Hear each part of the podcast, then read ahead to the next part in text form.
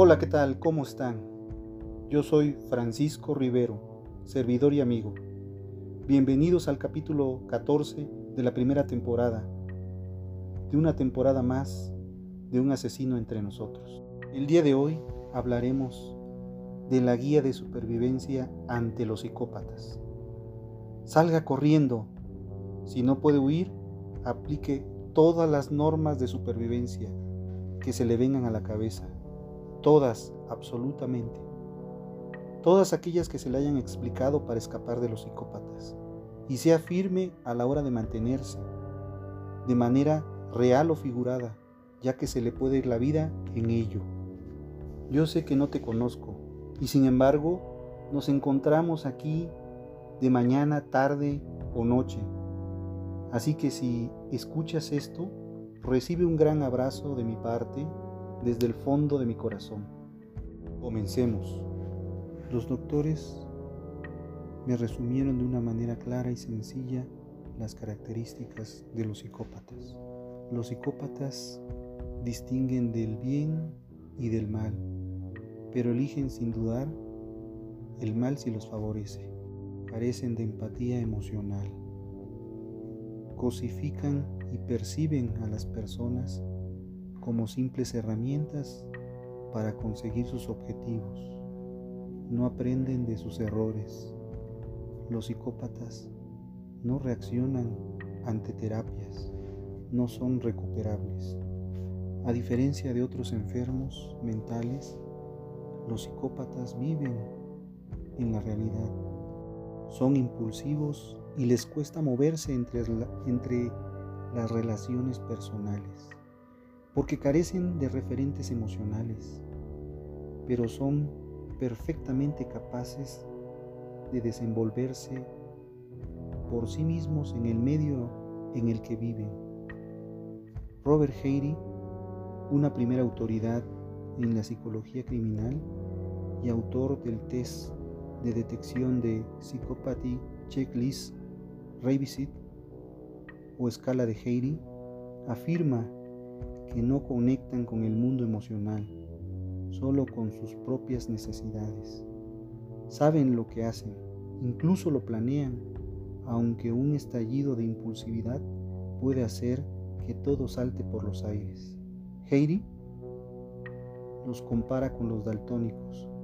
Solo pueden imaginar los colores, las emociones en este caso, pero no pueden sentirlas nivel neurológico no muestran ninguna reacción frente a palabras o imágenes que en personas normales mueven al horror o a la compasión.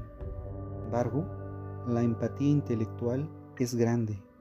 Saben cómo conectar con las ideas y cómo mantenerse en el cerebro ajeno para deducir cómo piensa el otro, mientras que son incapaces de comprender cómo se siente, niegan la dignidad o los derechos del otro. Desde los niveles más básicos, los consideran inferiores o estúpidos, hasta el paso de arrebatarles la vida. Al no considerar a los otros más que como cosas, no les afecta el daño que puedan causarles. El hecho de que no aprendan de sus errores se debe este punto a que se agrava debido a su egocentrismo y su complejo de superioridad. Se niegan rotundamente a no reconocer a otra autoridad o norma moral que no sea la de sus propias necesidades y además varían de momento en momento. Esto ofrece un problema añadido porque pese a las dificultades de diagnóstico, se considera que la prevalencia de psicópatas en el mundo es de en torno a 1 o 2 y medio por ciento de la población, con mayor número de varones que las de mujeres. Es decir, constantemente nacen nuevos psicópatas, pero no logramos recuperar a los ya existentes. Heidi descarta la rehabilitación del psicópata. Es posible, incluso, que sea contraproducente, afirma, porque una de las habilidades del psicópata es la capacidad de engaño. Como mucho, quizás se le pueda convencer con penas y castigos de que les conviene más cumplir con la ley. Como a tantas otras personas, aquello de los psicópatas me fascinó. Vía con todas las excusas, más fácil de asimilar de que eran enfermos o de que estaban locos. Los psicópatas representaban otro significado a la palabra maldad y no había ninguna esperanza, salvo la detección y la protección. Siempre fui criado con la firme creencia de que la educación podía salvar a cualquiera de la desgracia. Mis principios en ese momento se tambaleaban. Particularmente me parecía interesante la capacidad del psicópata para adaptarse a una vida normal, tener una familia, llevar una vida que nadie sospechara que era un psicópata, incluso encontrarse sumergido en ella, integrado en la vida, pasando inadvertido. Realmente gran parte de lo que sabemos de los psicópatas se encuentra mediatizado por las novelas negras, las películas o las series de televisión, que no ocultan su querencia por ellos, su admiración, bien sea dándoles voz o desde la perspectiva de la víctima, o con mayor frecuencia con aquellos que han de casarles, sean policías, psiquiatras, médiums, perfiladores, científicos o aficionados. Nos presentan constantemente los actos de los psicópatas, sin ahondar demasiado en cómo piensan o cómo anticiparse a ellos. Gente Garrido, en su libro El psicópata, un camaleón en la sociedad actual, ahondaba ya en el año 2000 sobre el depredador silencioso. El criminólogo y sociólogo valenciano distinguía dos tipos de psicópatas, el psicópata marginal y el psicópata integrado. El primero de ellos es el criminal al que asociamos con el arquetipo de psicópata. Vive y se desarrolla en un entorno marginal, suele reincidir y aunque peligroso, resulta sencillo de identificar. El psicópata integrado, en cambio, se encuentra emboscado. Es a él al que Vicente Garrido aplica el término de camaleón y al que a su vez subdivide en dos grupos. Psicópata delincuente, que lleva una vida normal y un trabajo aparentemente normal, pero que vulnera la ley de manera constante. Son asesinos, violadores que trabajan de 8 a 6 en un banco, proxenetas, padres de familia, timadores, piramidales, líderes religiosos, el psicópata legal, que no delinque pero que se aplica todas las mañas que le son posibles en pensar cómo puede hacerle la vida imposible a sus semejantes y allegados. Estas dos últimas categorías se adaptan a las condiciones de su entorno de manera casi mimética. Finge cariño, afecto, vínculos que no sienten, pero de los que puede extraer provecho. Cuando son descubiertos, la sorpresa es inmediata. ¿Él? ¿Un timador? ¿Un violador? ¿Un asesino? Existe un debate abierto acerca de si los psicópatas nacen o se hacen. Las últimas opiniones, entre ellas las del mencionado Robert Harry, se inclinan a creer que existe una base genética una irregularidad que afecta a los lóbulos cerebrales y que se vincula a la capacidad de engaño, mentira, crueldad, pero que el peso del medio en el que se educan es determinante.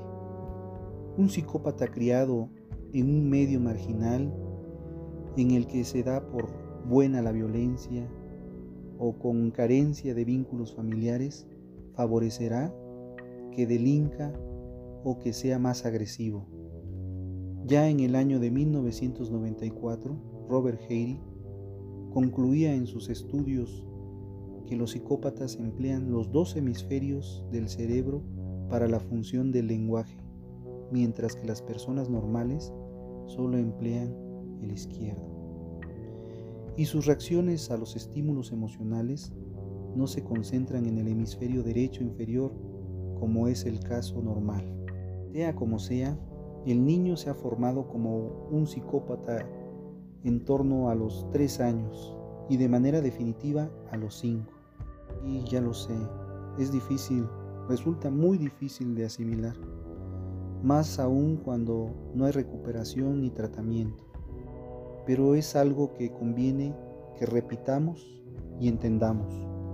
El niño psicópata se caracterizará por su tendencia a no esforzarse y buscar toda clase de privilegios para manipular a los padres y a los abuelos más sensibles a sus caprichos y por ser muy impulsivo.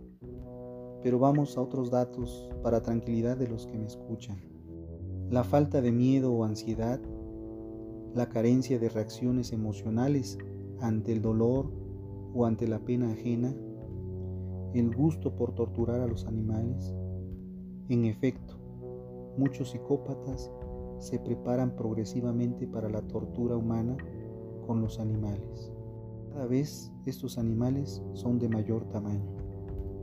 Sacarle los ojos a un pájaro, martirizar a un gatito, cortarle una pata a un perro, les permite anticipar el placer que sentirán cuando hagan lo mismo con un ser humano. Una sociedad como la contemporánea, que no educa a los niños para que mejoren su capacidad de frustración o la inhibición de la violencia, sino que, por el contrario, estimula la competitividad, el egoísmo, el consumismo y la gratificación inmediata, eso es un semillero de psicópatas. Las escuelas, la familia y la sociedad deben iniciar una reflexión profunda acerca de los valores transmitidos y de los ideales que se les presentan como dignos de imitación, no por otra cosa, por el bien común. Se debe entender que el psicópata es una máquina diseñada para sobrevivir a toda costa, incluida la de destrozar a la sociedad si se interpone en su camino. Mientras que en sociedades poco organizadas o en época de guerra tienen grandes posibilidades de salir adelante, incluso de convertirse en un modelo a seguir, suponen un peligro para la igualdad la democracia y cualquier otro tipo de orden. Se les puede encontrar en todas las áreas laborales. Se adaptan a la clase alta y a las depuradas y pueden llevar a cabo acciones que incluso consideraríamos envidiables, porque la moral y el miedo a las consecuencias se encuentran ausentes. Puede adoptar el rol del rebelde del romántico que busca la libertad a toda costa o el del reaccionario que defiende a ultranza valores tradicionales. Ustedes puede ser cualquiera. Existían en el pasado y aparecen en todas las culturas y países. Por otro lado, resulta esencial que esta sociedad se proteja. No existe tratamiento, como se ha indicado pero sí es posible identificar rápidamente al niño o al adulto y actuar en consecuencia. Eso llevaría a una mejor coordinación entre la sanidad y la justicia, algo básico para que los psicópatas no pasen desapercibidos y ataquen de nuevo mientras su historial médico o jurídico se pudre sobre una mesa atestada de expedientes. En muchas ocasiones el psicópata recibe una pensión de invalidez, pero no ha sido evaluado. No olvidemos que son extremadamente manipuladores. Por lo tanto, no ha sido evaluado su estado mental realmente. A un esquizofrénico puede medicarse, pero a un psicópata solo se le puede controlar. Conviene aquí, de nuevo, hilar fino con la salud mental y la percepción de un loco peligroso. Un enfermo mental, en pleno brote psicótico, puede agredir o matar porque ha perdido, en su delirio de la percepción de la realidad. Dirá voces, o su paranoia le, le dirá que hay que defenderse matando porque alguien desea asesinarlo. Puede además reaccionar muy positivamente a un tratamiento psicofarmacológico y gozar de una buena calidad de vida. Los casos de desgracias ocasionadas por un enfermo mental son muy escasos. La mayoría de ellos sufren y con ellos sus familias, pero el grueso de las agresiones y delitos son cometidos por delincuentes, no por locos. En cambio, un psicópata distingue la realidad y emplea el dolor ajeno o el crimen para su propia satisfacción. Cierto es que puede ser, además, un enfermo mental, pero no lo es por defecto, sino por añadidura. Si seguimos hablando de manera de aliviar este tipo de personas, incluiríamos la necesidad de una mayor salud mental en la sociedad. ¿Qué pasaría por una mejor educación respecto al consumo de alcohol y drogas y de hábitos extremos? ¿Qué atenuaría también la presión que ese individuo necesita para saltar? Falta de respeto al otro y con ello toda forma de maltrato ha de ser perseguida y censurada. Cópata le compensa dar una paliza a una mujer si sabe que escapará con una falta leve. No es extraño para nosotros que muchos psicópatas violentos surjan en ambientes marginales. La pobreza, la percepción de ser ciudadanos de segunda o las condiciones sociales les sirven como estímulos y justificaciones. Cuanto más equilibrado, sereno y amoroso sea el entorno cercano y social, menor será la violencia con la que responderá el psicópata y mayores serán las posibilidades de que ya no actúe más de forma violenta. Tanto, sería conveniente replantearse tanto la exaltación de la violencia que se lleva a cabo de manera habitual en la ficción, en videojuegos, películas, novelas, como la idea del amor como un sentimiento tormentoso e incontrolable que justifica cualquier reacción.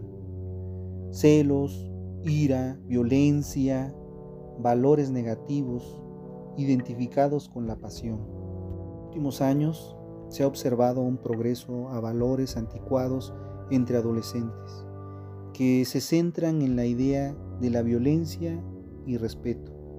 A los jóvenes varones y a la fidelidad a un novio, reputación en las niñas. Era un paso atrás previsto debido a la llegada masiva de inmigrantes que proceden de culturas mucho más tradicionales y machistas, y a la prevalencia de ese grupo de personas que compartían aún esos valores, pero no por ello hay que renunciar a remediarlo. Por último quiero mencionar en el presente se plantea muy duro para nuestro país. La destrucción de puestos de trabajo, los desahucios, el empobrecimiento de millones de personas, la falta de respuesta de los dirigentes políticos y económicos, los casos de corrupción y el miedo constante al mañana, al que estamos sometidos, ha causado ya enfrentamientos en las calles y la radicalización de muchas opiniones. Es por eso que les digo, cuidado con este magma. Es el momento perfecto para que surjan psicópatas líderes o para que un porcentaje mayor de psicópatas se sientan al límite y comiencen una carrera delictiva. Tienen mucho que ganar unos y muy poco que perder otros. Bueno amigos, me despido. al escuchar todo esto reflexione. Les doy la frase del día. Lo que importa verdaderamente en la vida no son los objetivos. Nos marcamos, sino los caminos que seguimos para lograrlo. Peter Bim. Espero sus comentarios. Infinitas gracias y gracias por estar. Hasta pronto o hasta el próximo capítulo.